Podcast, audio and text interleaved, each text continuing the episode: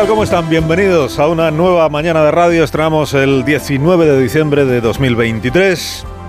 Para ser Navidad, para ser Navidad sí que está complicado lo de verse. Verse entre diferentes, como dice la salmodia gubernativa esta de nuestro tiempo, ¿no? entre diferentes. Bueno, el ministro de Justicia y el presidente del Tribunal Supremo va camino de convertirse en serial de sobremesa. Se iban a haber visto la semana pasada, y el presidente del Supremo suspendió a última hora. Se iban a haber visto hoy y el ministro ha cancelado por razones de agenda. O sea que en, en su agenda, pues el presidente del Supremo es relegable cuando surge alguna otra tarea, tal como en la agenda del presidente del Supremo es relegable el ministro. Y solo los malpensados, solo los malpensados podrán decir que el ministro se la está devolviendo al presidente del Tribunal Supremo. Tú, me relegas para que todo el mundo sepa el globo que tenéis en el Supremo con esto del lawfare, con nuestros nuevos compadres, estos de Junts per Cataluña, tan progresistas ellos y tan de hacer la lista de jueces que tienen que ser linchados, y yo te relego para que todo el mundo entienda que al gobierno no se le hacen estos feos, por lo menos no se le hacen gratis. ¿no? Digo, solo los mal pensados, seguro que nada de eso hay, seguro que nada de eso hay.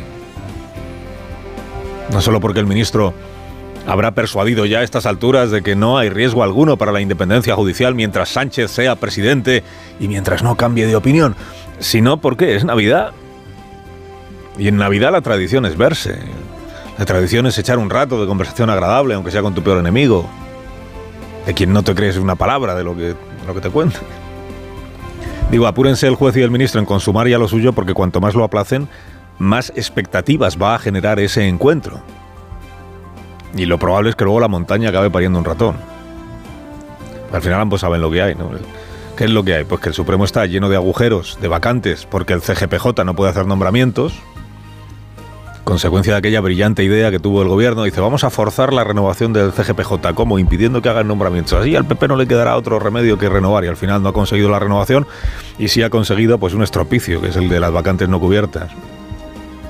Y el gobierno, pues el gobierno sostiene que la solución a todo esto siempre es la misma, que es que el PP acepte de una vez pactar los vocales del Consejo a la vieja usanza, esto es para ti, esto es para mí. Tú pones los tuyos, yo pongo los nuestros, venga Feijo, deja de bloquear. Ayer proclamó el ministro de Justicia un día más que no hay gobierno como el nuestro para defender la independencia del Poder Judicial. Quiero deciros que el Gobierno de España va a defender siempre la independencia y la integridad de todos los protagonistas de la Administración de Justicia. Defenderla de cualquier cuestionamiento, venga de donde venga y en cualquier momento. Me igual si el PSOE no le hubiera firmado a Junts per Catalunya un papel que falsea el procés y que dice que hay que actuar en contra del lawfare, pues igual no tendría el ministro que insistir tantas veces en lo mismo, ¿no? Es verdad que es Junts quien ha ido más lejos al hacer esas listas de jueces con nombres y apellidos. Pero claro, es que esa no es la única manera de cuestionar decisiones judiciales. Hay otras maneras más sutiles de cuestionar decisiones judiciales. Neutralizar los efectos de una sentencia del Supremo, por ejemplo, aprobando indultos, contra el criterio del tribunal sentenciador, pues es una forma sutil de, de cuestionar, sobre todo si a la vez que aprobar los indultos dices que quienes están en contra son vengativos, revanchistas, enemigos de la concordia, enemigos del progreso. Vaciar el Código Penal de los delitos por los que están condenados tus socios políticos, que si la sedición, pues es otra forma de... Sutil, ¿eh? Sutil de cuestionar. ¿Por qué? Porque deja sin sentido las condenas que ya están em-, emitidas. Amnistiar a los procesados por terrorismo, abortando las causas judiciales que aún no han llegado al final, pues es otra forma sutil de, cuestionar, ¿no? Porque al final estás atando de manos a los jueces que están instruyendo esas causas que aún no han terminado. Pero bienvenido sea el compromiso del gobierno con la independencia judicial, aunque el crédito del gobierno a la hora de cumplir sus compromisos a estas alturas ya esté un poco bajo mínimos. Tampoco terminan de verse Sánchez y Feijó. No será porque la vicepresidenta 1 no lo dejara claro el domingo pasado, ¿no? Cuando dijo, a ver, Feijó, si el presidente te llama, vas. Como hacen los ministros. El PP se hace rogar. El PP alega que el presidente trama otra de sus operaciones de camuflaje. Quieren verse con Feijó para, para fingir que desea entenderse con Feijó, mientras lo que está haciendo es entregarle a Bildu la alcaldía de Pamplona. Se han cansado ya de recordar los del PP que ellos hicieron alcalde a Colboni en Barcelona y a la señora Echevarría en Vitoria, socialistas ambos, mientras que el PSOE a quien ha hecho alcalde de Pamplona es a Aldebildo.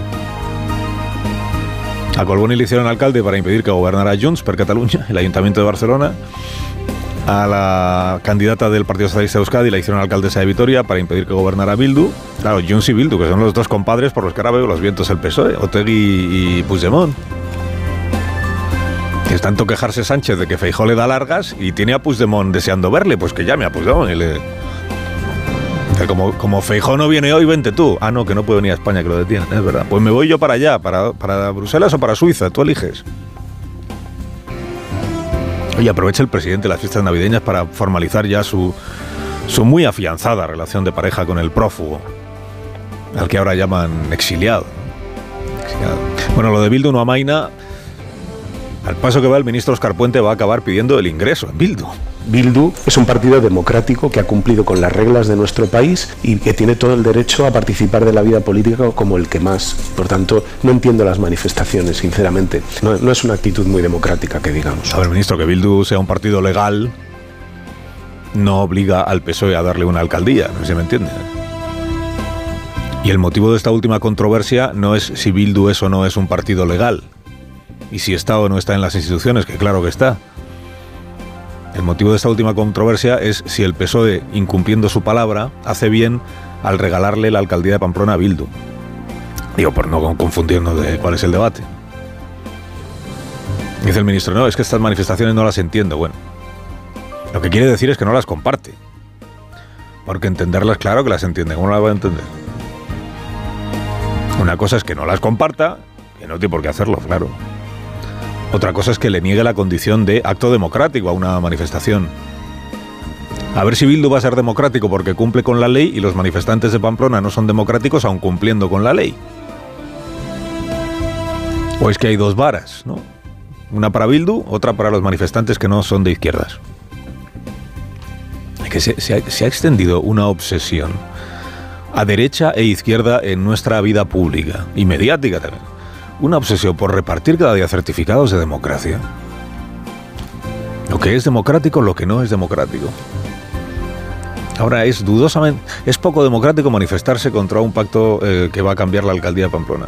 Es poco democrático que Feijón no acuda a la, la, llamada de Pedro Sánchez del Palacio de la Moncloa. Es poco democrático pactar con Bildu. Es poco democrático. Lo que es democrático, lo que no es democrático, lo que es aceptable, lo que no es aceptable, lo que es constitucional, lo que no es constitucional. Dejen que cada uno opine lo que quiera.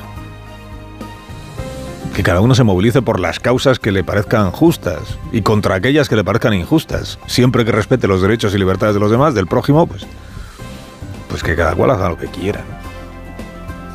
Ya es paradójico que un ministro cuestione la condición democrática de la protesta contra un pacto el mismo día que Sumar va a llevar al Congreso una reforma legal que se quedó pendiente la legislatura anterior la legislatura anterior llevaba la firma del grupo de Podemos, ahora es de Sumar, y que es una reforma legal que es pertinente en muchos casos porque hay comportamientos que están todavía castigados en el Código Penal y que en realidad entran de lleno en lo que se llama la libertad de opinión, a la que todos tenemos derecho. ¿no?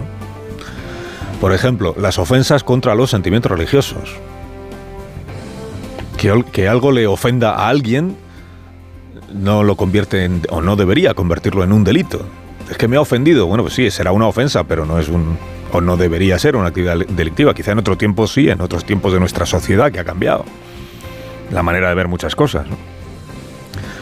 La ofensa a los sentimientos religiosos, el, ultraje a la patria, el llamado ultraje a la patria. ¿no? Silbar cuando suena un himno, pues, pues es una falta de respeto a todos aquellos a los que ese himno representa. Y por eso lo silban, ¿eh? quienes nunca tolerarían que se silbara el suyo. Pero una falta de respeto no es lo mismo que un delito. El ultraje a la patria, los símbolos, quemar una bandera, por ejemplo. Las injurias agravadas a la corona, a la jefatura del Estado. O, al gobierno, que también existe. el delito de injurias al gobierno. Pues, pues, todo eso, oiga, por opinar no me va a caer a mí una multa, me va a caer a mí un, unos años de prisión, unos, unos años, no, unos meses de prisión. Todo eso es bastante pienso yo que es bastante pertinente. Lo que pasa es que esta reforma legal lleva dentro también un aspecto que es más, que es más polémico y que es más resbaladizo. que es la propuesta para despenalizar el, el enaltecimiento del terrorismo, para que el enaltecimiento del terrorismo deje de ser delito en España. Al enaltecimiento en otros tiempos, se acordarán los veteranos, se le llamaba apología del terrorismo. Nunca se consideró un delito de opinión. ¿Por qué? Porque no era una opinión lo que manifestaba quien ensalzaba el terrorismo, era su sintonía, su respaldo, su aliento al terrorismo. Se interpretaba que era su inducción para que siguiera ejerciéndose el terrorismo o practicándose el terrorismo. Exaltar a quien coloca un coche bomba, ensalzar un asesinato, celebrarlo, justificarlo, recibir con homenajes a los asesinos, no es expresar una opinión, o no lo considera así nuestra legislación, por miserable que la opinión sea, ¿eh? Es incitar a que se sigan produciendo esos comportamientos. Digo así, al menos lo ha visto la sociedad española representada en su Parlamento cuando legisló en este sentido, en el de la apología o enaltecimiento del terrorismo, tal como legisló después contra el ensalzamiento del genocidio, por ejemplo, que también es delito. Contra la justificación de ataques cometidos por razones de raza, de ideología o de identidad sexual, que también es delito. Si se produce un ataque a un joven por ser homosexual y sale alguien diciendo, bien está, eso es el ensalzamiento. De, el daño lo ha provocado otro, pero tú estás incitándole a que... Esta es la interpretación y por eso sigue siendo delito a día de hoy. Como se legisló, por cierto, como legisló la sociedad española bien recientemente, contra el enaltecimiento de la violencia machista. Por eso es controvertido esto de hay que despenalizar el enaltecimiento del terrorismo y no despenalizar el enaltecimiento de otros comportamientos igualmente violentos y delictivos. Ensalzar la violencia machista, por ejemplo, no es libertad de opinión, es cometer un delito. Carlos Alsina, en Onda Cero.